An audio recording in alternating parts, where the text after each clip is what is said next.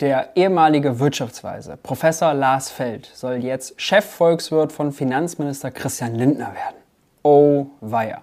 Mein erster Gedanke. Bitte nicht, bitte nicht, bitte nicht.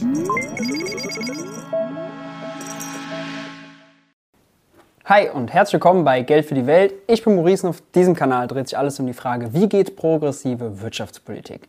In diesem Video schauen wir uns gemeinsam das jüngste Interview von Professor Lars Feld beim SWR an. Hintergrund des Ganzen ist die Meldung vom Sonntag, dass Professor Lars Feld jetzt Chefvolkswirt von Christian Lindner werden soll. Nicht als Mitarbeiter im Finanzministerium, sondern als unabhängiger Berater äh, in seiner Funktion als Wissenschaftler an der Universität Freiburg. Damals habe ich noch gefeiert, als er Anfang 21 äh, aus dem Sachverständigenrat, dem Rat der sogenannten Wirtschaftsweisen, geflogen ist, eben weil seine reguläre Amtszeit ausgelaufen ist, hatte äh, diesbezüglich dann auch damals dieses Video dazu gedreht. Jetzt kommt es allerdings noch dicker, denn sein Draht ins Finanzministerium, zum Finanzminister selber, wird jetzt noch stärker sein.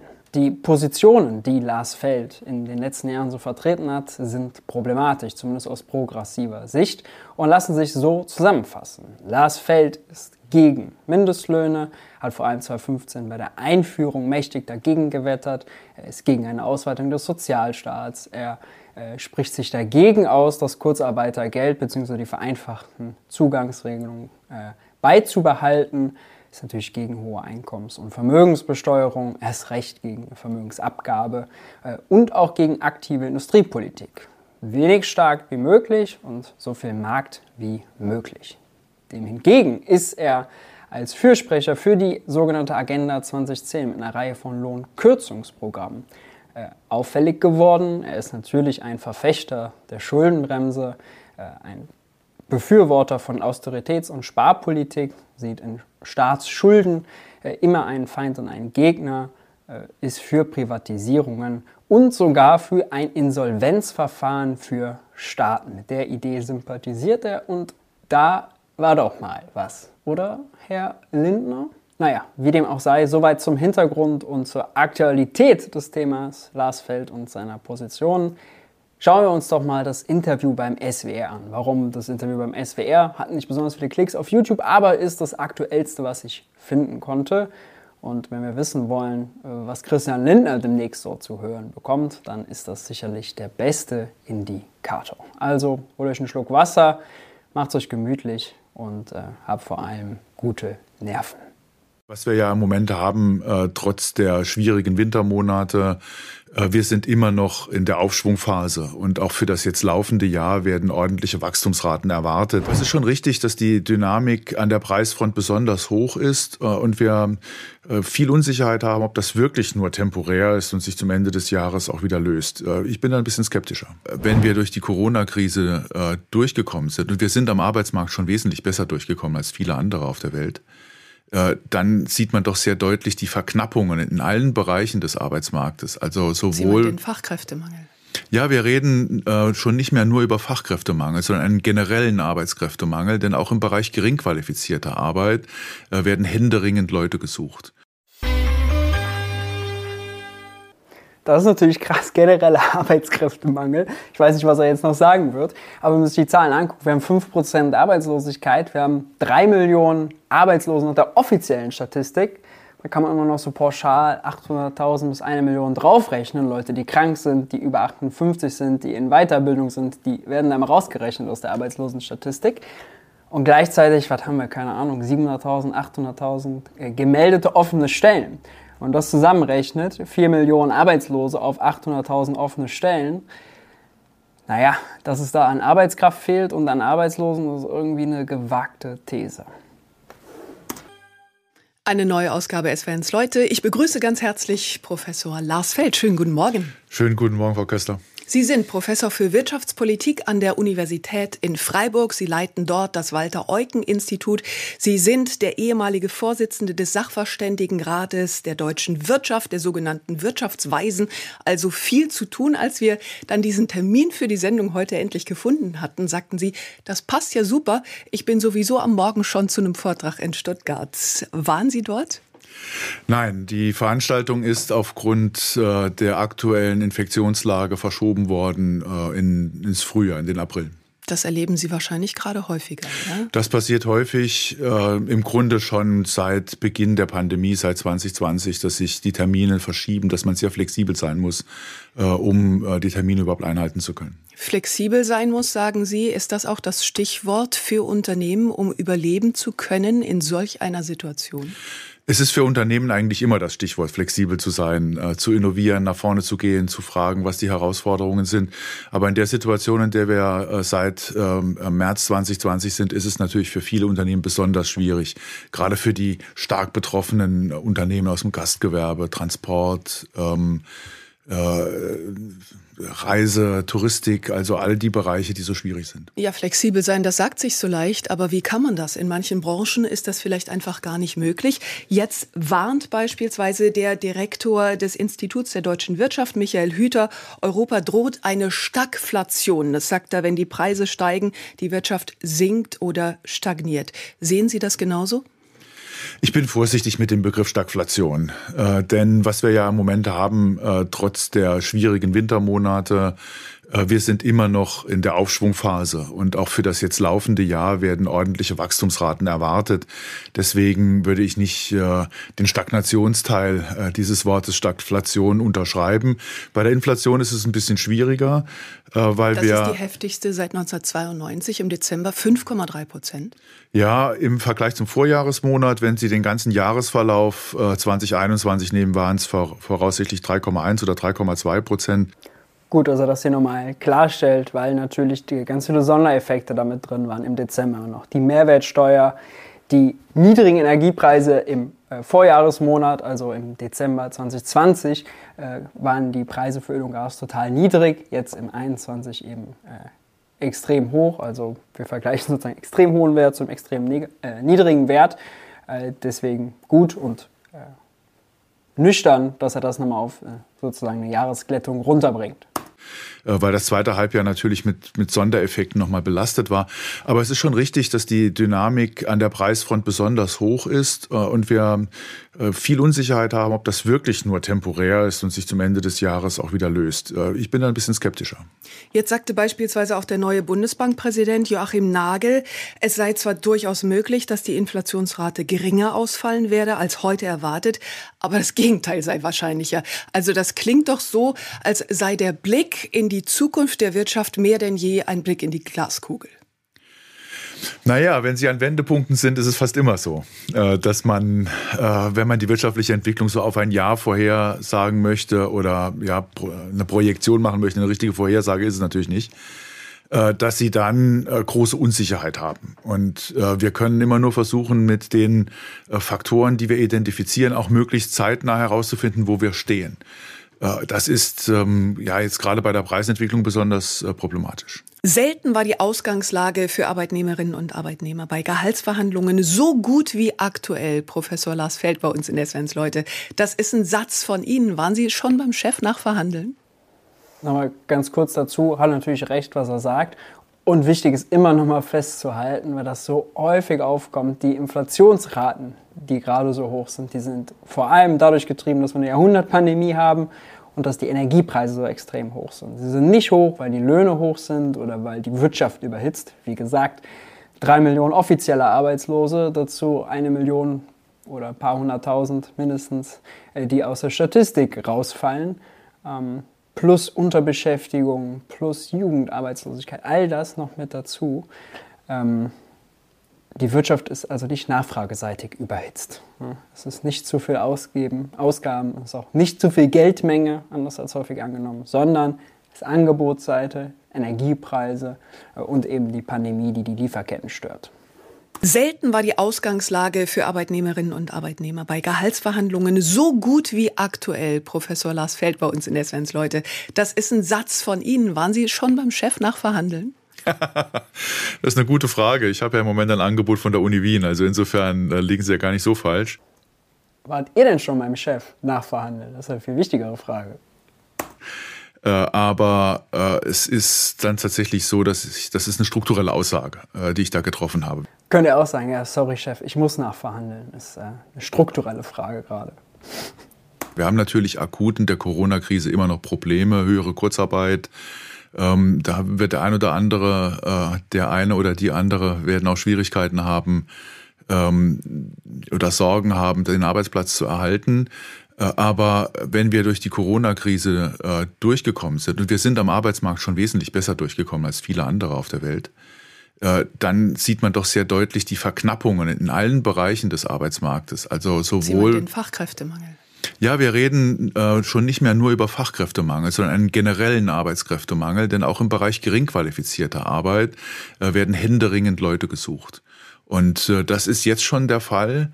Ähm, immer dann, wenn die akuten Maßnahmen äh, in der Corona-Krise gegen die Infektions, gegen die nächste Infektionswelle abgeklungen sind, also wenn das früher wiederkommt, werden wir das feststellen, dass also in allen Bereichen wieder Leute gesucht werden. Ja, es ist äh, also wirklich schräg, was er hier sagt, weil ich hatte die Zahlen ja eingangs schon genannt, weil ich da verpeilt hatte, dass das äh, die Einleitung, das Intro war, zusammengeschnitten. Aber hier sagt er das, also hier kommt das jetzt ja nochmal, bei drei Millionen Arbeitslosen, plus eine Million nicht gezählt, plus 800.000 Menschen in Kurzarbeit, plus sonstige Unterbeschäftigung, ähm, plus Arbeitsmigration, die wir auch laufend haben. Äh, das alles auf der einen Seite und dem gegenüber, dem gegenüber 800.000 offene gemeldete Stellen. Also von Arbeitskräftemangel genereller Natur zu sprechen, ist schon, schon gewagt, würde ich mal sagen.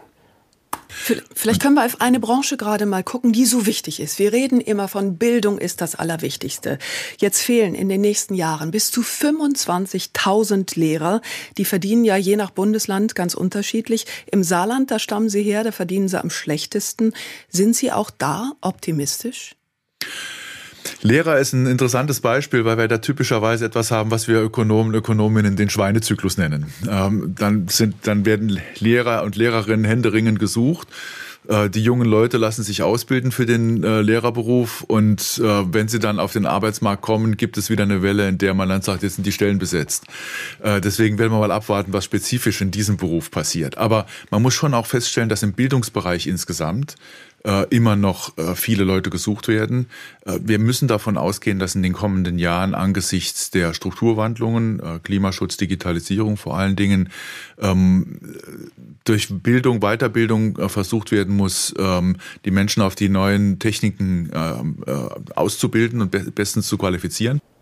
Beim Lehrerberuf kommt natürlich auch noch dazu, dass viele gerade extrem äh, alt sind. Das heißt, Thema Demografie, immer mehr verhältnismäßig äh, alte Leute. Und das mit dem Schweinezyklus hat natürlich recht. Ähm, das hat man üblicherweise im Wohnungsbau, das dann sozusagen, weil da ein, ein Haus zu bauen halt äh, was viel sozusagen unflexibleres ist als jemand, der eine Ausbildung macht und dann einen gewissen Beruf annimmt. Aber äh, grundsätzlich hat er da recht. Das Besondere nur bei den Lehrern ist ja, gerade, also man müsste ja mal drüber nachdenken, nicht nur, dass man einen Lehrermangel hat im Status quo, das heißt, dass einfach zu viele Stunden ausfallen und dass äh, zu, die Klassen zu groß sind oder immer größer werden, sondern dass man vielleicht Bildung grundsätzlich mal anders ausstattet. Grundschule, aber auch weiterführende. Also wenn wir uns darüber definieren, wie gebildet wir sind und äh, ich würde mal sagen, dass das auf jeden Fall eines der besten Sachen ist, die man so, die Deutschland, wir haben jetzt irgendwie nicht krass Rohstoffe oder so, auf denen wir sitzen, die wir verkaufen können, sondern äh, wir müssen produktiv sein, wir müssen gebildet sein, ist ja auch ein gesellschaftlicher Wert an sich, dass man darüber nachdenkt, die Klassengrößen nicht nur nicht größer werden zu lassen, sondern deutlich abzubauen, weil ja klar ist, in kleineren Gruppen, es ist sowohl für den Lehrer angenehmer, äh, als auch viel effizienter für die Schüler. Und äh, das heißt, also Lehrkräfte an sich kann man ja quasi gar nicht genug haben. Ja? Ähm, auch um vielleicht äh, sozusagen dann gewisse Anreize zu setzen, dass die Lehrer sich in gewissen Fächern, da hat man ja auch, dass, glaube ich, Mathe zum Beispiel typischerweise was ist, wo es äh, eher weniger Lehrer gibt und, weiß nicht, Deutsch zu viele, kenne ich mich zu wenig aus, aber dass man auch sowas ausmerzt. Ähm, aber äh, Tatsache ist ja, die Länder oder unser Staat insgesamt gibt zu wenig dafür aus. Ja. Lehrerberuf muss attraktiver werden, das muss auch bessere Arbeitsbedingungen bedeuten. Und natürlich ist es da entscheidend, ob ein Lehrer eine Klasse mit 15 Leuten hat oder mit 30 Leuten. Und deswegen jetzt einen Anreiz zu setzen, auch die Kohle auszugeben, das Geld auszugeben, mehr Lehrer anzustellen und Bildung halt auf ein ganz neues Niveau zu heben, ganz ab von Infrastrukturinvestitionen in bessere Schulen, bessere Klassenräume. Wenn man sich anguckt, die Turnhallen, also die Turnhallen Deutschlands sind so ein bisschen, finde ich, also sind so dieses äh, Aushängeschild der schwarzen Null und des Investitionsstaus, den wir haben. Wenn ich an meine Turnhalle denke, Gott, das ein Trümmerhaufen. Ich riech noch, ich riech noch, wie diese Mattenwagen und so weiter und diese, diese, äh, diese Geräte, die man hat, wie die riechen. Oh, so alt und oh. Ja, also Turnhallen als Aushängeschild der schwarzen Nullpolitik. Das alles überkommen, Klassengrößen halbieren, was auch immer. Da kann man so viel, da kann man gar nicht genug Geld ausgeben, da kann man gar nicht genug Anreize schaffen. Äh, das lohnt sich quasi immer, gesellschaftlich, ökonomisch, an, an jeder Front. Ähm, das sollten wir unbedingt machen. Und dafür können wir natürlich Fels finanzpolitische Überzeugungen, bloß keine Schulden machen, Staatshaushalt muss ausgeglichen sein, nicht äh, so ganz gebrauchen. Äh, wenn wir das ähm, hinreichend schaffen wollen, dann brauchen wir auch das Personal, das diese Bildung äh, durchführen kann. Ja, und vor allen Dingen, wenn wir das Personal locken wollen, dann brauchen wir auch Anreize. Bei der Gewerkschaft Erziehung und Wissenschaft steigen die Gehälter ab Dezember 22 um 2,8 Prozent. Das ist jetzt nicht wirklich viel, wenn wir auf die Inflation schauen. Allerdings, das sind die Lohnabschlüsse, die noch im vorigen Jahr getroffen worden sind. Teilweise äh, merken wir dieses Jahr auch erst die Lohnabschlüsse, die noch 2020 getroffen worden sind. Aber dann geht es los. Also die nächsten Lohnrunden stehen ja im Herbst an.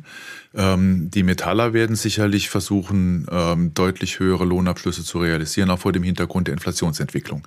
Wenn das dann passiert, sind wir natürlich an der Inflationsfront auch nochmal in einer anderen Problematik, denn dann äh, dreht sich die Lohnpreisspirale. Stimmt, konnten wir bisher allerdings nicht sehen. Die Tarifabschlüsse waren auch 2021 ja extrem schwach, 1,7 Prozent. Ähm, da ist man noch lange nicht im Bereich der Lohnpreisspirale. Und äh, genau, das wird auf jeden Fall spannend. Leider wurde ja die Macht der Gewerkschaften äh, im Zuge des Neoliberalismus in den letzten 20, 30 Jahren extrem geschwächt. Extrem geschwächt. So also die Frage ist, was können die überhaupt wirklich äh, durchsetzen? Die Arbeitgeberverbände werden groß aufjaulen und sagen, ja, Inflation ist ja jetzt auch Energiepreise, bedeutet ja auch für uns höhere Kosten. Wir jetzt noch höhere Löhne bezahlen, auch oh, können wir ja gar nicht, wir äh, ächzen ja sowieso schon so. Und die letzten 20, 30 Jahre sind die Lohnabschlüsse ganze Zeit nicht so dolle gewesen. Da wurde äh, der Produktivitätszuwachs, der ist eher an die Arbeitgeber gegangen, äh, in, in, die Profite und nicht in die Lohnquote. Das kann man relativ gut sehen. Das müsste man natürlich auch grundsätzlich umdrehen. Schwierige Situation. Ja, und wenn Sie jetzt sagen, ich habe ein Angebot aus Wien, dann geben Sie uns mal einen Insider-Tipp, wenn Sie zu Lohnverhandlungen kommen. Wie verhandeln Sie gut und richtig? Boah, das kann ich Ihnen nicht am Radio sagen. Da muss ich, glaube ich, ruhig bleiben an dieser Stelle. Solange die Verfahren laufen, ist man am besten ruhig. Dann verraten Sie uns was aus der Vergangenheit, wo Sie gut verhandelt haben. Darüber können Sie ja sprechen. Ja, ich habe eigentlich immer versucht klarzumachen, ähm, was meine Vorstellungen sind, äh, um zu bleiben beziehungsweise woanders hinzugehen. Und äh, wichtig sind äh, aus meiner Sicht nicht einfach die, äh, die Gehälter, die gezahlt werden, sondern auch die Arbeitsbedingungen insgesamt. Also was finde ich vor, welche Möglichkeiten habe ich, äh, um äh, meine Forschung zu realisieren vor Ort. Lustig wäre so ein Clickbait-Titel. Die fünf besten Verhandlungstipps, Gehaltsverhandlungstipps von Professor Lars Feld. Das wäre doch gut.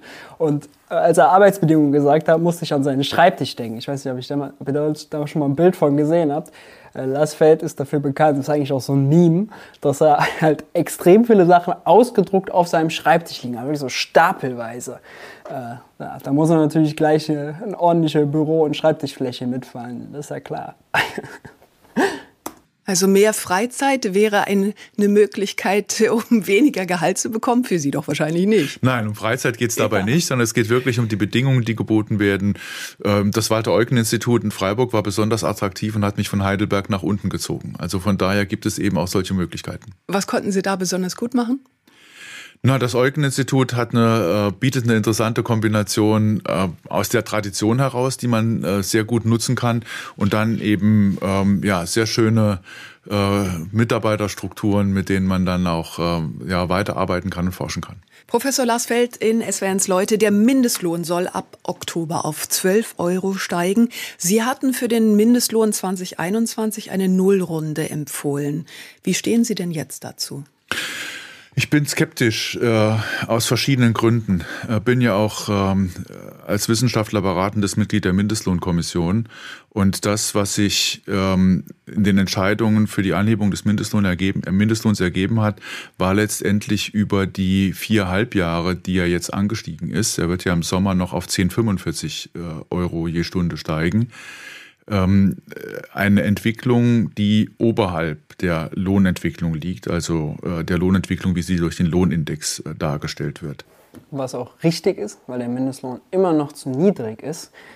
Berechnungen der Bundesregierung aus 2018, ich hoffe, ich kriege die Zahlen jetzt genau hin, äh, haben ergeben, das war mal eine Anfrage der Linken, dass der Mindestlohn bei 12,63 Euro liegen müsste, wie gesagt im Jahr 2018, damit jemand, der was 40 oder 45 Jahre, weiß ich jetzt nicht mehr, ähm, zum Mindestlohn arbeitet, eine Rente erhält, die oberhalb der äh, Grundsicherung liegt. Das heißt, ein Mindestlohn von äh, unter 10 Euro steigt jetzt ähm, den wir lange hatten, steigt jetzt ja im Sommer dann auf 10,45 und dann im Oktober ist angekündigt auf 12 Euro, ist immer noch, auch im Jahr 2022, was wir schreiben, ein Mindestlohn, der unterhalb dessen liegt, was man braucht, um nachher eine armutsfeste Rente zu haben. Jetzt kann man sagen, ja, aber natürlich ist nicht das Ziel, dass die Leute ihr ganzes Leben im Mindestlohnbereich arbeiten. Mag ein schönes Ziel sein, ist für manche aber leider Realität und deswegen sollten wir solche Armutslöhne nicht zulassen. Äh, und wenn man jetzt nochmal eine zusätzliche Anhebung auf 12 Euro macht, ähm, ist nicht gesagt, dass das überhaupt keine negativen Beschäftigungswirkungen hat, wie, wie 2015 ja letztlich äh, zustande kam.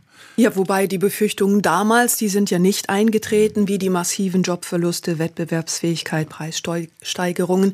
Und man muss dabei ja auch immer auf den europäischen Vergleich gucken. Und da stehen wir beim mittleren Einkommen eher an auf einem der hinteren Ränge. Also ist das nicht der richtige Hebel? Die Frage ist halt immer, ähm, was passiert in den Betrieben, die vom Mindestlohn letztlich betroffen sind? Äh, erwirtschaften sie so viel, dass sie diese Lohnkosten tragen können oder nicht? Ähm, der Mindestlohn ist eine gute Möglichkeit, um lokale äh, Machtverhältnisse zu verändern. Also dort, wo man ein großes Unternehmen hat oder wegen mir auch nur ein Platzhirsch äh, in der Hotellerie, ähm, der ähm, klar Bedingungen vorgeben kann, Arbeitsbedingungen, Lohnbedingungen vorgeben kann. Da hilft der Mindestlohn zu, sicherzustellen, dass äh, die Interessen der äh, Arbeitnehmerinnen und Arbeitnehmer nicht so sehr gedrückt werden.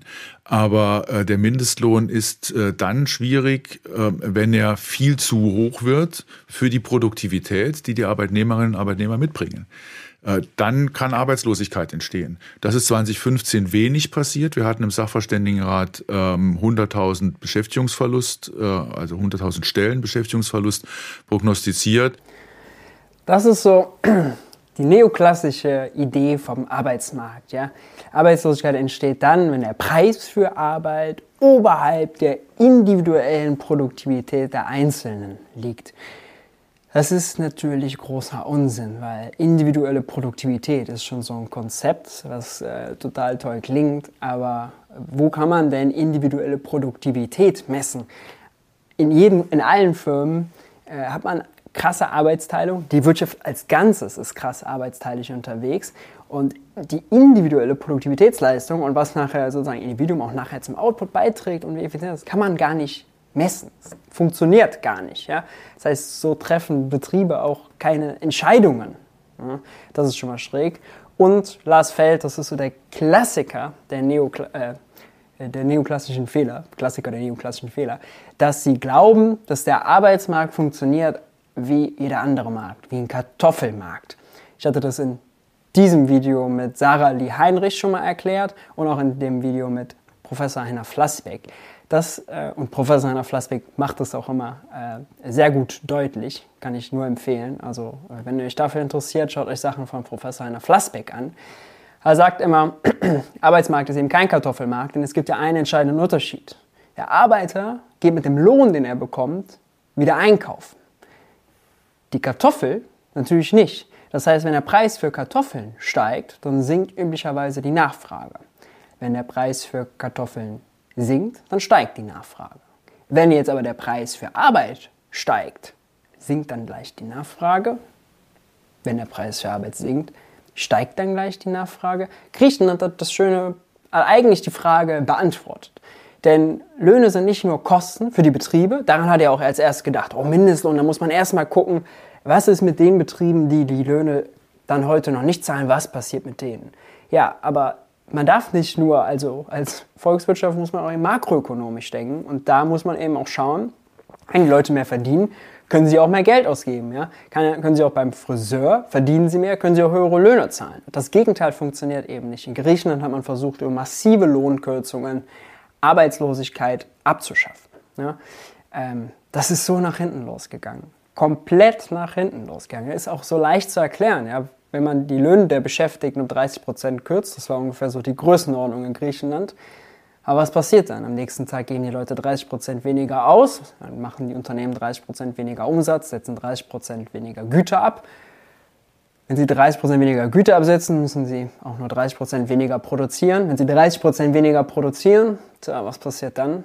Stellen sie dann 30 Prozent mehr Leute ein? Nein, das Gegenteil ist der Fall. Sie brauchen nur 30 Prozent ihrer Beschäftigten vereinfacht gesagt. Das heißt, die neoklassische Erklärung vom Arbeitsmarkt ist hochgradig falsch. Und auch die Darstellung mit Angebots- und Nachfragekurve und Preis und Gleichgewicht ist komplett falsch. Denn Angebot und Nachfrage äh, sind Arbeitsangebot und Arbeitsnachfrage sind nicht voneinander unabhängig. Ja? Naja, schauen wir weiter. Und wenn man sich so die Menge der Studien anschaut, kommt man ungefähr auch auf diese Zahl, vielleicht ein bisschen weniger, ein bisschen mehr, je nach Studie. Es ist also nicht so, dass der gar keine Auswirkungen hatte, aber er hat vor allem dazu geführt, dass Beschäftigung in stärker produktive äh, Tätigkeiten gelenkt worden ist in der Wirtschaft.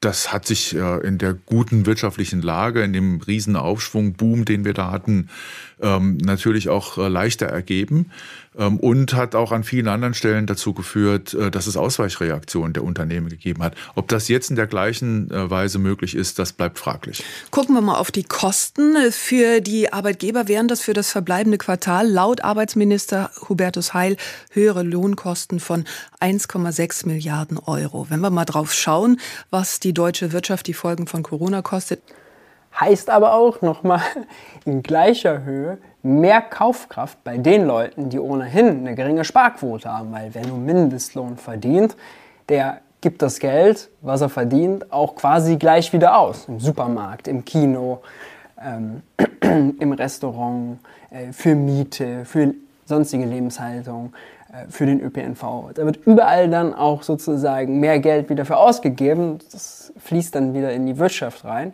und hilft natürlich den Unternehmen auch, äh, mehr Umsatz zu machen nämlich 350 Milliarden, dann würden Sie als Ökonom doch wahrscheinlich eher von Peanuts sprechen.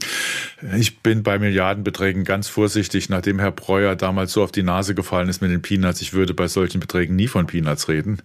Ähm, aber es ist natürlich schon so, dass das verkraftbar klingt. Man muss allerdings auch sehen, ähm, wo in der deutschen Wirtschaft äh, enorm viel erwirtschaftet wird, da spielt der Mindestlohn noch kaum eine Rolle.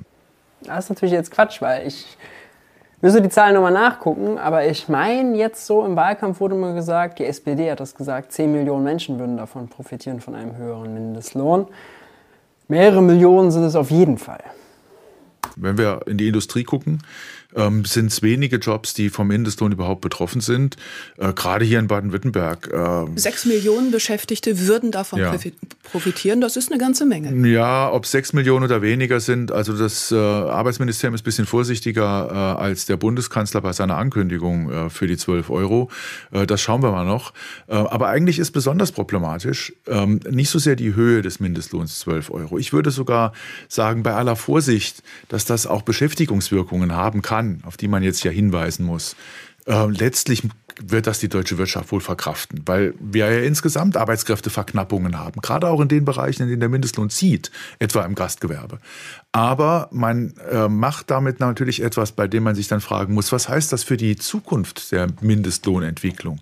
Die Idee war doch immer, dass die Mindestlohnkommission als unabhängige Institution orientiert an den, äh, an den äh, beiden Tarifvertragsparteien und damit an der Tarifautonomie entscheidet. Das wird damit ausgehöhlt. Die Mindestlohnkommission wird zum Pausenclown. Das kann es nicht sein.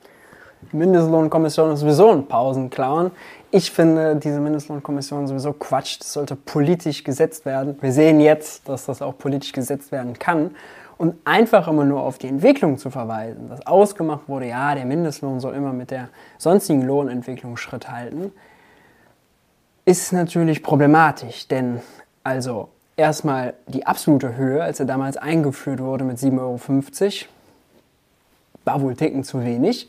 Äh, wir sehen mit den 12,63 Euro, die es bräuchte, um Altersarmut zu vermeiden. Das kann kein optimaler Mindestlohn sein. Das heißt, die absolute Höhe muss hoch.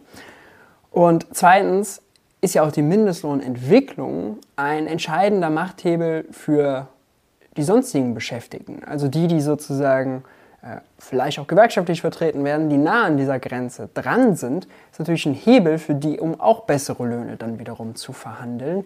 Äh, und das beeinflusst dann die Gesamtentwicklung wieder. In China zum Beispiel ähm, wurde der Mindestlohn im äh, Zuge des Aufschwungs letzten 10, 20 Jahre teilweise um 10, 15 Prozent pro Jahr angehoben. Eben weil die Chinesen auch wussten, klar, die Leute äh, müssen auch wir können nicht nur für den Weltmarkt produzieren, sondern wir haben eine Milliarde Menschen hier äh, in China.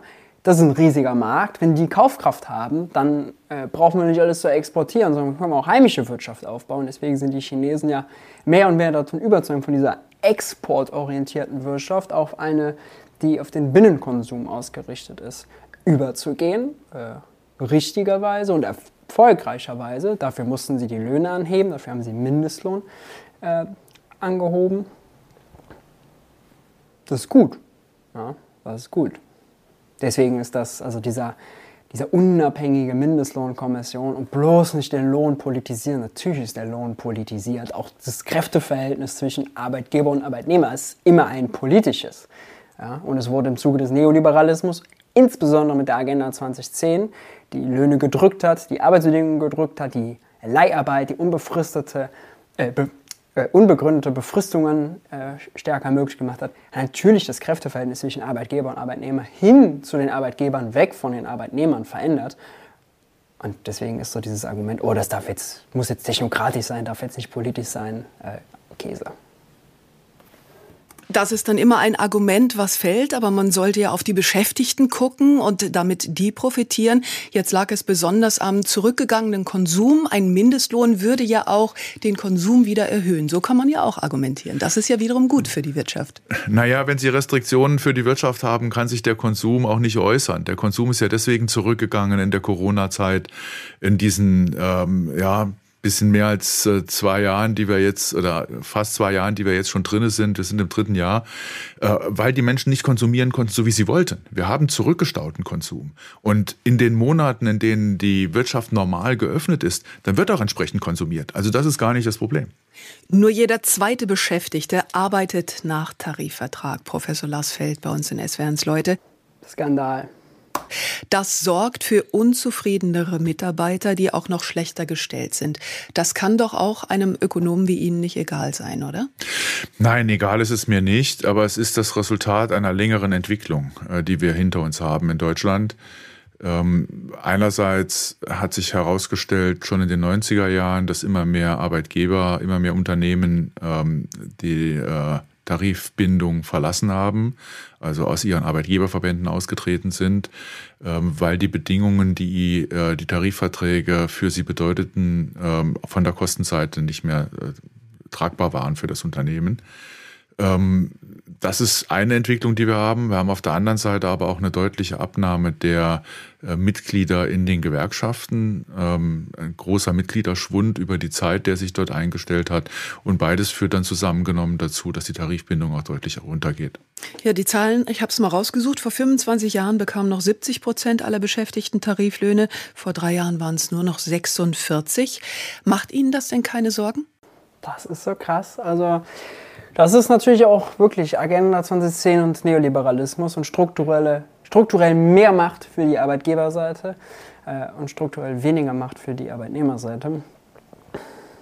Ja, kann man natürlich letztlich auch wirklich nur verändern, äh, indem man mit Hubertus Heil als Arbeitsminister wieder Gas gibt, indem man auch sowas wie die Mindestlohnkommission politisiert, indem man eine Vollbeschäftigungspolitik macht, indem man Geld ausgibt damit die ähm, Arbeitnehmer wieder mehr Macht haben, indem man sowas wie unbegründete äh, Befristungen und äh, äh, so Kettenbefristungen und auch Leiharbeit, äh, indem man da entsprechend wieder die Agenda 2010 auch rückabwickelt.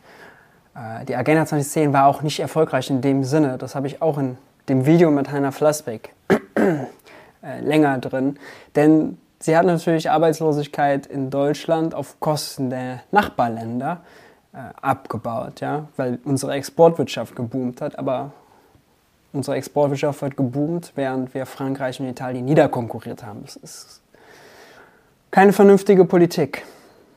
Und das ist auf jeden Fall ein extrem wichtiges Thema, wo, äh, wo Linke dringend ran müssen, was jetzt unter der Ampel sicherlich nicht sonderlich besser werden wird. Man hat mal also einzelne Sachen, wie dann äh, diese Änderungen zum Beispiel in der äh, Fleischindustrie, was wir jetzt hatten, aber strukturell und auch mit der FDP in der Regierung ist da, glaube ich, nicht so viel zu erwarten.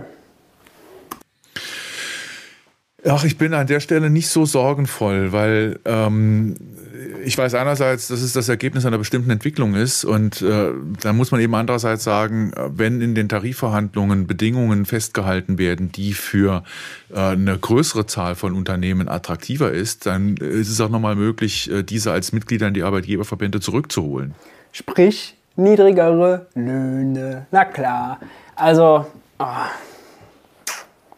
das, das sagt er so und sitzt da, als wäre das nichts Schlimmes.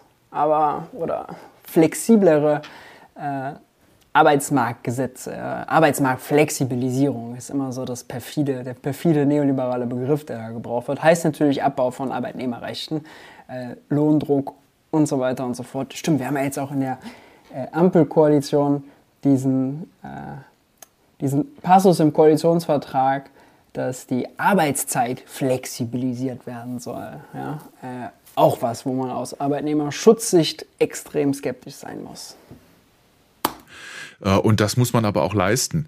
Wenn ich mir beispielsweise Abschlüsse im Metallgewerbe anschaue, auch in den letzten Jahren, dann hat man den Eindruck, dass die von den Bedingungen her, also nicht nur die Lohnsteigerung, sondern auch die sonstigen Bedingungen, die da festgehalten werden, gut verkraftbar sind für, für große Unternehmen, aber im Mittelstand eben auch ganz große Schwierigkeiten verursachen. Jetzt reden Sie aber nur von Unternehmerseite. Wenn wir jetzt nochmal auf den Mitarbeiter schauen, und es ist ganz klar so, die sind schlechter gestellt und sie sind unzufriedener. Ich finde die Moderatorin, muss man sagen, also Kompliment macht sie echt richtig gut.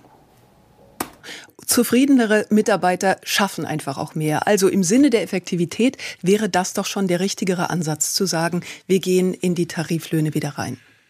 Ja, äh, zufriedene Mitarbeiter sind wahnsinnig wichtig, äh, sind wesentlich produktiver und deswegen für das Unternehmen auch sehr ähm, zentral.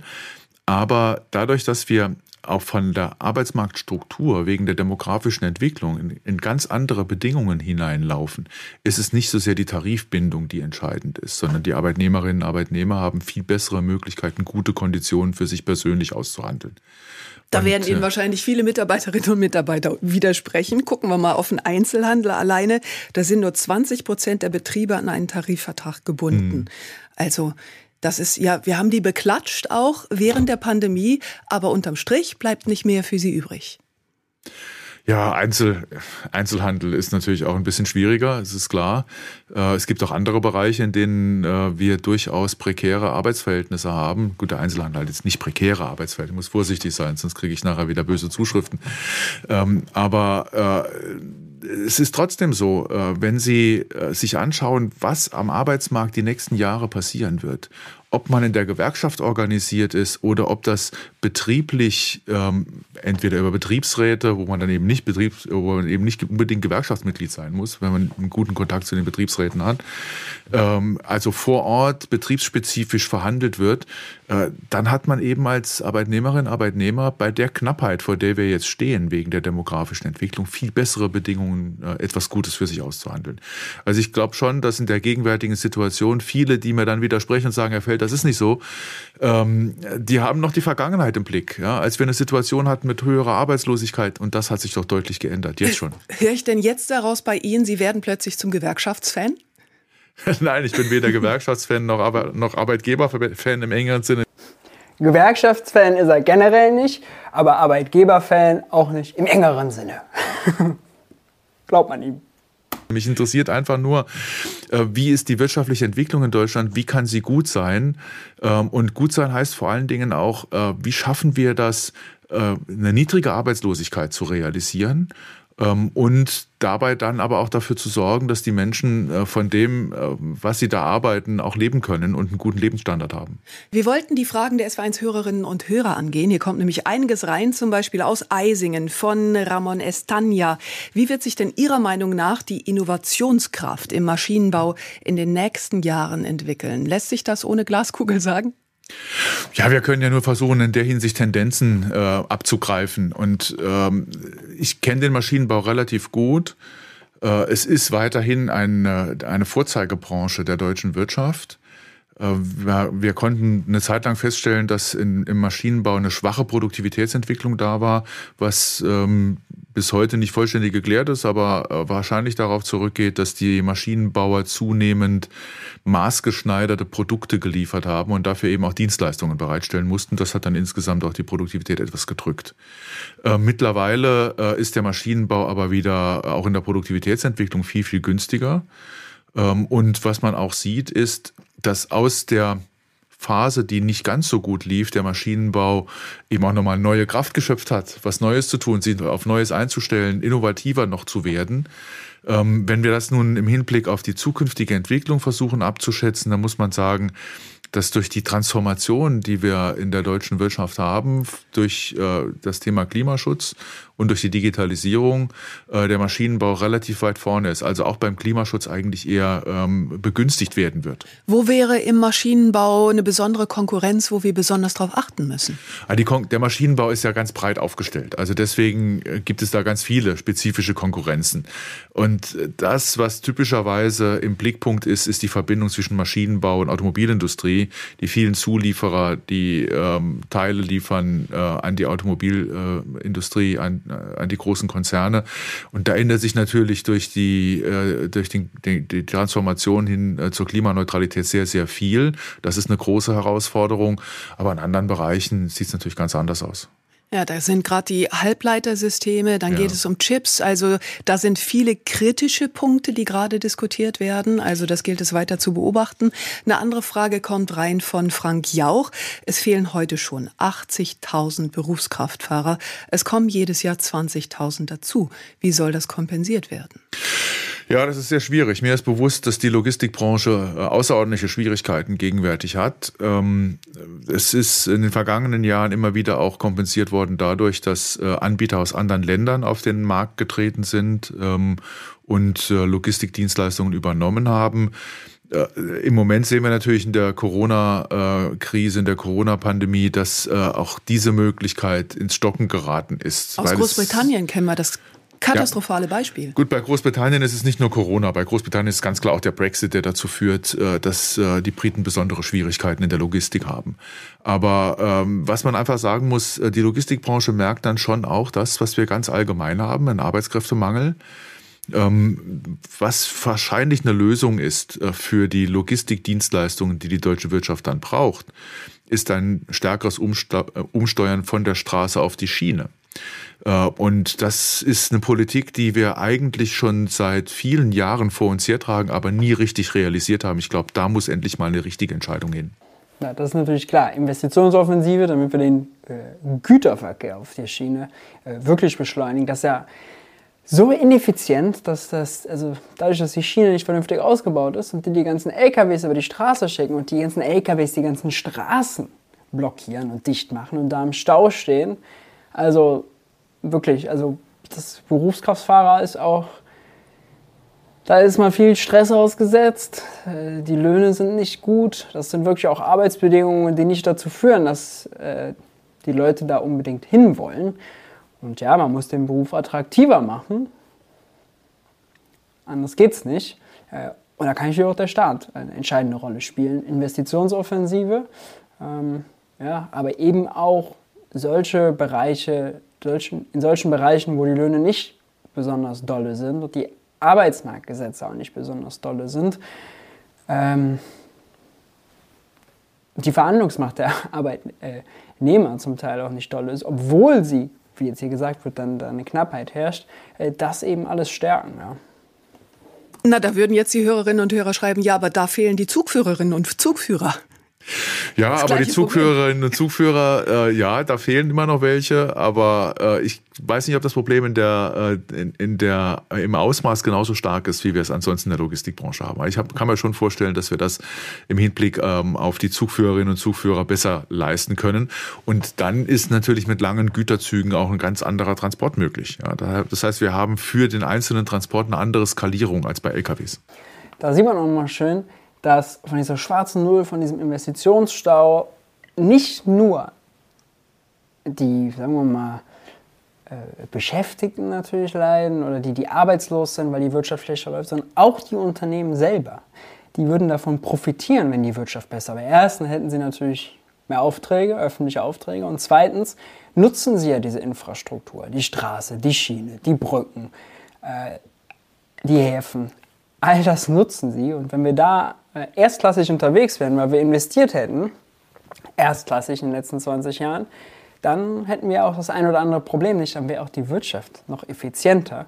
Und deswegen, also Investitionsoffensive und ja, dafür muss man aber auch, kann man nicht nur mit Schuldenbremse, die ist natürlich der größte Feind, aber da darf man auch jetzt nicht nur hingehen und sagen, okay, jetzt klammern wir Investitionen, öffentliche Investitionen von der Schuldenbremse aus, so goldene Regel, ja, wäre besser, aber hilft auch nicht, denn Investitionsstau hat auch mit Personalmangel zu tun. Wenn die Freigabeprozesse einfach lange laufen, wenn die Ämter überfordert sind und die Behörden, dann muss man da eben für ordentlich Personal sorgen. Das wurde ist halt unter Druck gekommen, sowohl in den Kommunen als auch in den Ländern, weil die eben noch eine heftigere Schuldenbremse haben.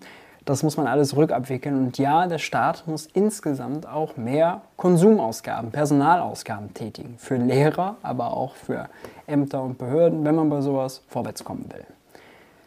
Warum außerdem Schulden insgesamt nicht nur für Investitionen gut sind, sondern für Konsum und warum ich diese Fixierung auf Schulden für Investitionen ja, Schulden für Konsum nein, für falsch halte, habe ich in diesem Video und in diesem Artikel auch schon mal ausführlicher erwähnt, beschrieben, analysiert. Wortfindungsstörung. Lieferengpässe, Inflation, die Corona-Pandemie sorgen für einen depressiven Jahresbeginn in der Wirtschaft. Professor Lars Feld ist bei uns zu Gast in SWNs Leute. Jetzt hatten wir eben in den Nachrichten die Meldung vom IFO-Institut und der Präsident dort, Clemens Füst, der einen Hoffnungsschimmer sieht. Wie das in der aktuellen Lage? Naja, die Lageeinschätzung ist ja nach den IFO-Befragungen weiterhin auch relativ ungünstig von Seiten der Wirtschaft. Aber die Geschäftserwartungen sehen anders aus. Das heißt, die Unternehmen äh, gehen jetzt davon aus, dass die weitere Entwicklung im Laufe des Jahres äh, deutlich besser sein wird. Da spielt vielleicht auch eine Rolle, dass ähm, ja, Hoffnungen hinsichtlich des Infektionsverlaufs da sind, dass mit der hoch ansteckenden Omikron-Variante, ähm, Herr Drosten betont das ja äh, eben auch eine größere endemische äh, Wirkung auftritt und wir dann äh, besser gewappnet sind für den nächsten Winter. Man muss klar sagen, dass diese IFO-Geschäftserwartungen äh, ein wichtiger eine, eine wichtige prognostische Kraft für die Entwicklung des Bruttoinlandsprodukts insgesamt haben. Auf der anderen Seite wissen wir einfach nicht, was ein Virus macht, wie es sich entwickelt. Dann gibt es einen Ukraine-Konflikt. Also da gibt es durchaus große Unsicherheiten. Ja. Ist es dann viel mehr Psychologie, so ein Hoffnungsschimmer zu verlautbaren? Nun, ich würde nicht sagen, es ist nur Psychologie, sondern äh, die Unternehmen sehen ja schon auch, dass von der Nachfrageseite nicht wirklich ein Problem existiert. Wir sehen sowohl beim privaten Konsum als auch beim staatlichen Konsum, äh, dass äh, damit viel zu rechnen ist. Privater Konsum ist zurückgestaut, der staatliche Konsum wird nicht eingeschränkt. Die Bundesregierung macht ja weiter Defizite. 350 Milliarden, ich wiederhole es gerne nochmal, hat uns äh, die Corona-Pandemie ja. bisher gekostet, weil der private Konsum unter anderem auch so sehr zurückgegangen ist. Ja, sich nicht äußern konnte vor allen Dingen. Ja, dass äh, diese Verluste fielen dann an bei der deutschen Wirtschaft insgesamt, weil ja, die Wertschöpfung dann auch geringer war, weniger produziert wurde ähm, und äh, auf der anderen Seite dann durch den Staat in erheblichem Maße auch kompensiert worden ist. Die Einkommensausfälle sind stark kompensiert worden, wenn Sie an die günstigen Regelungen beim Kurzarbeitergeld beispielsweise denken. Aber man muss schon auch sagen, bei allen Risiken, vor denen wir stehen, ähm, ist die, also äh, sieht die deutsche Wirtschaft sehr klar, was auf der Nachfrageseite passiert. Und äh, da muss dann davon ausgegangen werden, werden, dass sie die auch irgendwann bedienen können. Kurzarbeitergeld, Sie haben es gerade angesprochen, da pocht ja insbesondere der Mittelstand darauf, dass es weitergezahlt wird. Ende März läuft es aus. Wie sehen Sie es? Ich bin bei der, der, Verlängerung der so günstigen Bedingungen beim Kurzarbeit immer, Kurzarbeitergeld immer ein bisschen zurückhaltender. Äh, einerseits ist es so, dass es ein ganz wichtiges Instrument ist, das ist keine Frage. Auf der, also ein ganz wichtiges Instrument, um Arbeitslosigkeit zu verhindern, äh, wenn man in so einer Übergangszeit ist. Aber wir sind jetzt im dritten Pandemiejahr. Äh, dann noch mit drei Jahren von Übergangszeiten zu reden, ist schon ein bisschen schwieriger. Und da muss man auch sehen, dass das Kurzarbeitergeld ja durchaus auch Strukturveränderungen hemmt, die es in der Wirtschaft geben kann. Schöner rhetorischer Trick. Also wenn man eigentlich mal rechnet, sind wir gerade am Anfang des dritten Jahres. Zwei Jahre Pandemie. Drei Jahre, zwei Jahre ist schon ein krasser Unterschied. Auf der anderen Seite gab es ja auch das Kurzarbeitergeld und dann haben wir gesehen, dass äh, dann große Unternehmen dadurch Dividende ausgeschüttet haben. Ganz kurz, wir können ja eigentlich nach Amerika gucken. Ja? US, äh, die USA, die hatten sowas wie Kurzarbeitergeld nicht. Da sind die Arbeitslosenzahlen in die Höhe geschossen. Äh, die hatten, ich glaube, in der Spitze waren es 30 Millionen Arbeitslose jetzt. Ne? Und das ist natürlich für eine Wirtschaft extrem schlecht. Das Kurzarbeitergeld hält die Beschäftigungsverhältnisse intakt. Das heißt, gerade fallen die Aufträge aus und die Produktion wird runtergefahren, weil Lockdown, weil andere Maßnahmen, weil Corona einfach gesagt. Und dann aber, wenn die Produktion wieder angeschoben werden kann, dann können die Beschäftigten gleich wieder sozusagen zurück. Dann hat man nicht diesen Prozess, dass die Firmen erst noch Leute suchen müssen. Das haben wir in den USA und das dauert natürlich länger. Das führt zu Problemen, weil Leute sich dann äh, anderweitig umschauen, weil Leute dann nicht zur Verfügung stehen, weil Skills abgebaut und was auch immer, ganz viele Probleme. Und äh, deswegen Kur Kurzarbeitergeld auf jeden Fall, also krasse Erfolgsstory hier in Deutschland. Dass er die abbauen will oder als äh, Hinderungsgrund sieht, ähm, er hat natürlich mit seiner, sagen wir mal, Weltansicht Ideologie zu tun, dass der Markt sich immer anpassen soll und äh, dass sozusagen das Kurzarbeitergeld ja nur Wirtschaftsbereiche jetzt aufrechterhält, die eigentlich gar nicht mehr wirtschaftsfähig sind, ohne den Staat nicht überlebensfähig. Äh, da stört er sich dran. Allerdings, also das Restaurants, das äh, Tourismus, dass das alles nicht mehr funktioniert nach Corona, ist natürlich auch also Quatsch. Ja, das sind Wirtschaftsbereiche, die wirklich immer noch Corona-bedingt äh, leiden. Ja. Und zudem auch eine große Anzahl der Kurzarbeiter, die wir gerade noch haben, zum Beispiel in der Automobilindustrie ist. Und hat das zu tun, einmal natürlich weltweit Corona-Pandemie, gebrochene Lieferketten, aber auch sowas wie äh, Chipmangel. Da muss man auch sagen, ja, wenn wir in der deutschen Wirtschaft besser investiert hätten, hätten wir vielleicht auch Anreize setzen können, dass wir unabhängiger werden von äh, Chipproduktion im Ausland, wenn die so entscheidend ist für unsere Wirtschaft, für unsere Industrie, und das wird sie, glaube ich, sein und immer mehr auch werden, gerade im Zuge der Digitalisierung. Habeck hat jetzt so ein Förderprogramm gestartet. Sehr richtig, allerdings zehn Jahre zu spät. Ja? Ja, ich glaube, man kann beim Kurzarbeitergeld nicht die Verbindung dann nachher zu äh, der Gewinnverwendung der Unternehmen ziehen. Das halte ich für problematisch. Das Kurzarbeitergeld ist ja dann doch allgemein eine allgemeine Regel, auf die man zugreifen kann. Und wenn man es so stark erleichtert, wie man äh, wie die Bundesregierung es gemacht hat, was ich richtig gefunden habe, also vor allen Dingen die sogenannten Remanenzkosten, also das, was an Sozialversicherungsbeiträgen übernommen werden muss, das übernimmt der Staat. Äh, und damit ist ein viel erleichterterer Zugang da. Ähm, das äh, hilft natürlich vielen Unternehmen und dann machen manche auch äh, hinterher Gewinne und die werden sie irgendwie verwenden, entweder einbehalten oder ausschütten. Ja, bei dieser Forderung, wer Kurzarbeitergeld bekommt, soll keine Dividende ausschütten. Populistisch verstehe ich die natürlich. Äh, ist auch für viele, die eh schon Einkommenseinbußen haben durch Corona, einfach ein scheiß Symbol. Ja, Rekorddividende, aber die sind Kurzarbeitergeld, äh, in Bezug von Kurzarbeitergeld und äh, kriegen halt Einkommenseinbußen. Ja? Ähm, 60, 70, 80 Prozent, je nachdem, wie lange sie äh, in Kurzarbeit sind, haben sie dann nur noch von ihrem Gehalt. Das ist natürlich übel. Andererseits Kurzarbeitergeld auch eine Versicherungsleistung. Ja, jetzt kann man sagen, okay, wenn das so lange bezogen wird und der Staat schießt ja auch zu, ähm, zur Arbeitslosenversicherung ist längst keine Versicherungsleistung mehr, also so halb halb. Muss man sich die Zahlen nochmal genau angucken. Äh, Fakt ist, ja, also bin ich auch ein bisschen, äh, muss man also, politisch verstehe ich das, das ist so eine gute Forderung, äh, ins, insbesondere weil Löhne generell zu schwach gewachsen sind und äh, Dividenden und Profite zu stark. Äh, allerdings hier vielleicht nicht der beste Hebel. Und was ich stattdessen viel eigentlich dramatischer finde, ist, das hatte ich in diesem Video hier schon mal erklärt, dass Leuten, die eh schon Einkommenseinbußen hatten, weil sie in Kurzarbeit gefallen sind, jetzt auch noch eine Steuernachzahlung droht durch den sogenannten Progressionsvorbehalt. Was das genau ist, wie gesagt, und warum das so ist, habe ich in dem Video erklärt. Schaut da gerne nach diesem Video mal rein. Das finde ich eigentlich eine viel größere ähm, Frechheit, die auch politisch ein sauberer und abgeschlossener Fall ist. Larsfeld, zehn Jahre lang waren Sie Wirtschaftsweiser. Wenn es denn zu einer Verlängerung gekommen wäre, wären Sie gerne geblieben? Ja, klar.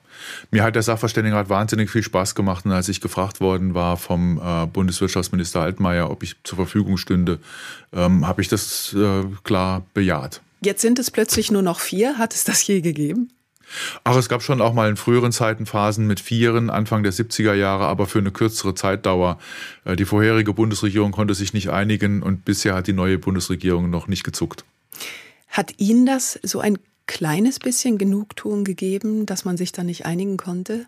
Nein, da, das ging mir auch bei dem ganzen Prozess nicht um irgendwie Fragen der Genugtuung oder sonst irgendetwas, sondern es geht ja darum, äh, dass man im Sachverständigenrat äh, mit Sachverstand, äh, also unabhängigem Sachverstand, ähm, erstens eine Analyse der, der wirtschaftlichen Bedingungen in Deutschland, in Europa, in der Welt vornimmt und dann bei Fehlentwicklungen auch äh, Möglichkeiten aufzeigt, wie man diese beheben kann, wie man über schwierige Phasen hinwegkommen kann. Das ist das Wichtige, was im Vordergrund stehen muss. Und insofern bin ich eigentlich eher traurig, dass man sich nicht auf einen Nachfolger oder eine Nachfolgerin einigen konnte. Ähm, und äh, was mich dann auch traurig macht, ist, dass das Ganze ähm, stärker in ein parteipolitisches Fahrwasser geraten ist.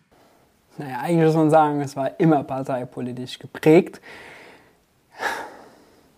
Jetzt gab es mal die Chance, dass äh, es da so eine Pattsituation gab. SPD und CDU konnten sich nicht einig werden, weil der Sachverständigenrat ist eigentlich immer überwiegend mit nicht progressiven Ökonomen besetzt. Da ist immer nur einer drin, gerade Achim Truger, vorher Peter Bofinger, äh, gewerkschaftsnah, äh, sondern immer neoliberal überladen oder ordoliberal. Äh, Monika Schnitzer, Veronika Grimm-Wieland, die, sind, die auch gerade da drin sind, die drei noch neben Achim Truger. Also progressiv sind die wirklich alle nicht. Deswegen, naja, schön wäre es, wenn da mal ein fünftes progressives Mitglied reinkommt.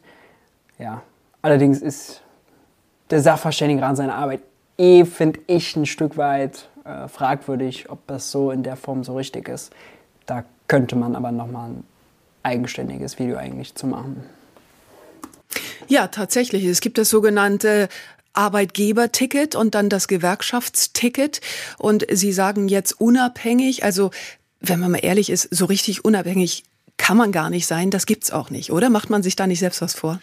Äh, ja und nein. Also einerseits muss man sagen, diese beiden Tickets äh, werden ja unterschiedlich gelebt im Zeitablauf. Der Sachverständigenrat hat ja eine lange Geschichte. 63 kam, 1963 kam das Gesetz und 1964 das erste Gutachten. Äh, da waren im ersten Sachverständigenrat durchaus auch Vertreter äh, der Gewerkschaften und äh, der Arbeitgeberseite persönlich mit dabei. Das hat sich aber im Zeitablauf so geändert, dass ähm, die Bundesregierung immer wieder versucht hat, jemanden zu finden, der äh, von den Gewerkschaften beziehungsweise äh, der äh, Arbeitgeberseite äh, akzeptabel gefunden wird. Ein eigentliches Vorschlagsrecht der beiden Seiten gibt es nicht. Das heißt, da kann die Bundesregierung, wenn sie stark genug ist und das ordentlich vorbereitet hat, eben auch klar sagen, das muss doch jemand sein, der, der euch ganz gut passt. Und dann nehmen wir den. Ja? Wo Sie gerade bei der Geschichte waren, stimmt denn eigentlich die Legende, dass ähm, Ludwig Erhard diesen Rat unbedingt gründen wollte und damals Adenauer gesagt hat, also damit holst du doch dir nur eine Laus in den Pelz? Ja, das Zitat stimmt. Äh, und es ist schon auch so, dass er hat das mit dem ersten Gutachten gleich selber verspürt hat. Er hat nämlich die äh, Entgegennahme des Gutachtens persönlich verweigert. Äh, Herbert Giersch musste das Gutachten an der Pforte abgeben. Er hatte sich erhofft beim ersten Gutachten, dass im Hinblick auf die Inflationsentwicklung in Deutschland der Sachverständigenrat davor warnt, ähm, Lohnerhöhungen durchzuführen, also vor allen Dingen Mäßigung für die Tarifvertragsparteien anmahnen würde. Und stattdessen hat der Sachverständigenrat die Probleme, die es aus der importierten Inflation gibt, gibt, äh, damals im System von Bretton Woods angemahnt und darauf hingewiesen, dass das so nicht weitergehen wird und man irgendwann mit Bretton Woods zu Ende sein würde. Was da noch passiert ist. Da steht deswegen nicht auch explizit drin, dass es dann vom Sachverständigenrat nicht wirklich Lösungsvorschläge geben sollte, sondern nur eine reine Begutachtung? Es steht drin keine Empfehlungen, Lösungsvorschläge sehr wohl. Äh, darauf kommt es ja an. Es kommt ja darauf an, dass man bei Fehlentwicklungen sagt, was kann man denn tun, um diese zu beheben? Äh, was kann man tun, um äh, in, in, ja, eine Verbesserung zu erreichen? Aber das soll schon ausgewogen passieren, ähm, indem man die unterschiedlichen Möglichkeiten aufzeigt. Trotzdem ist von Anfang an immer klar gewesen, äh, was der Sachverständigenrat bevorzugen würde äh, von diesen Lösungsvorschlägen. Professor Lars Feld ist bei uns zu Gast, ein Top-Ökonom mit einer Vergangenheit als Pflegehelfer in einer psychiatrischen Anstalt. Ich glaube, sowas gibt es nicht so häufig. Das wusste ich tatsächlich auch nicht. Wenn Sie jetzt an Ihre Zeit damals zurückdenken, ich glaube, das war in einer Klinik in Saarbrücken, welches Bild kommt Ihnen da als erstes? Ach das kann ich gar nicht sagen, weil es so viele Eindrücke waren, die damals kamen. Es war eine sehr, sehr prägende Zeit. Also erstens ist es ja so, wenn man jünger ist, wird man leichter geprägt, als äh, wenn man älter ist. Äh, und äh, auf der anderen Seite ist ähm, diese Erfahrung in der geschlossenen Psychiatrie dann schon auch nochmal eine sehr besondere gewesen. Das allererste Bild, was ich äh, immer im Kopf habe, war die erste Nachtwache, die ich dort gemacht habe ähm, im Wesentlichen im Dienstzimmer sitzend an, einem, an einer ruhigen Nacht, in der so gut wie nichts passiert ist. Dann ist es ganz schön langweilig. Ja, das kann schon auch langweilig sein, aber es kann auch extrem anstrengend sein. Äh, es war schon auch so, dass wir dort, das war äh, in der Zeit, in der ich hinkam, eine geschlossene Männerstation, dass wir dann dort auch ähm, Phasen hatten, wo da wirklich alles zusammenkam. Also eine Überbelegung, viele Patienten, die frisch reinkamen, äh, mit Aggression oder mit ähm, Alkoholdelirium und entsprechenden äh, Notfallbehandlung. Also es war schon immer wieder auch schwierig. Es kostet ja auch Mut, sich solchen Aufgaben zu stellen. Was hatte Sie da hingezogen? Ach, das war wie so oft ein Zufall, dass ich äh, einfach gesagt habe, ja, das mache ich. Ähm, ich habe äh, in dieser Klinik zunächst in der geriatrischen Abteilung gearbeitet. Ich dachte immer, Individuen sind total rational und äh, würden ihre Entscheidungen äh, so fällen, dass sie ihren Nutzen maximieren. Oh. Zufall? Äh, und als man, äh, das war 1987, im öffentlichen Dienst äh, mit Arbeitszeitverkürzung umgestellt hat, suchte diese Klinik für die Wochenenden dringend Pflegehelfer und Helferinnen. Und so bin ich da reingeraten, bin dann aber von den geriatrischen Abteilungen innerhalb eines halben Jahres ähm, immer weiter in dem Gebäude durch die Stationen äh, gewandert, bis ich auf der geschlossenen Psychiatrie als Pflegehelfer gelandet war. Was hat Sie letztendlich dann von diesem Weg wieder abgebracht? Denn Sie hatten ja, glaube ich, auch mal einen medizinischen Weg angedacht. Das war ganz am Anfang, dass ich ähm, nach der Schule dachte, vielleicht wäre es doch ganz gut, Medizin zu studieren. Ähm, und die erste Zeit in der Klinik äh, hat mich eigentlich davon schon schnell abgebracht, weil wenn man als junger Schüler, als Schülerin da rauskommt aus dem Abitur, hat man sehr, ähm, ja, zum Teil illusorische, zum Teil sehr hehre Vorstellungen, wie das alles laufen muss.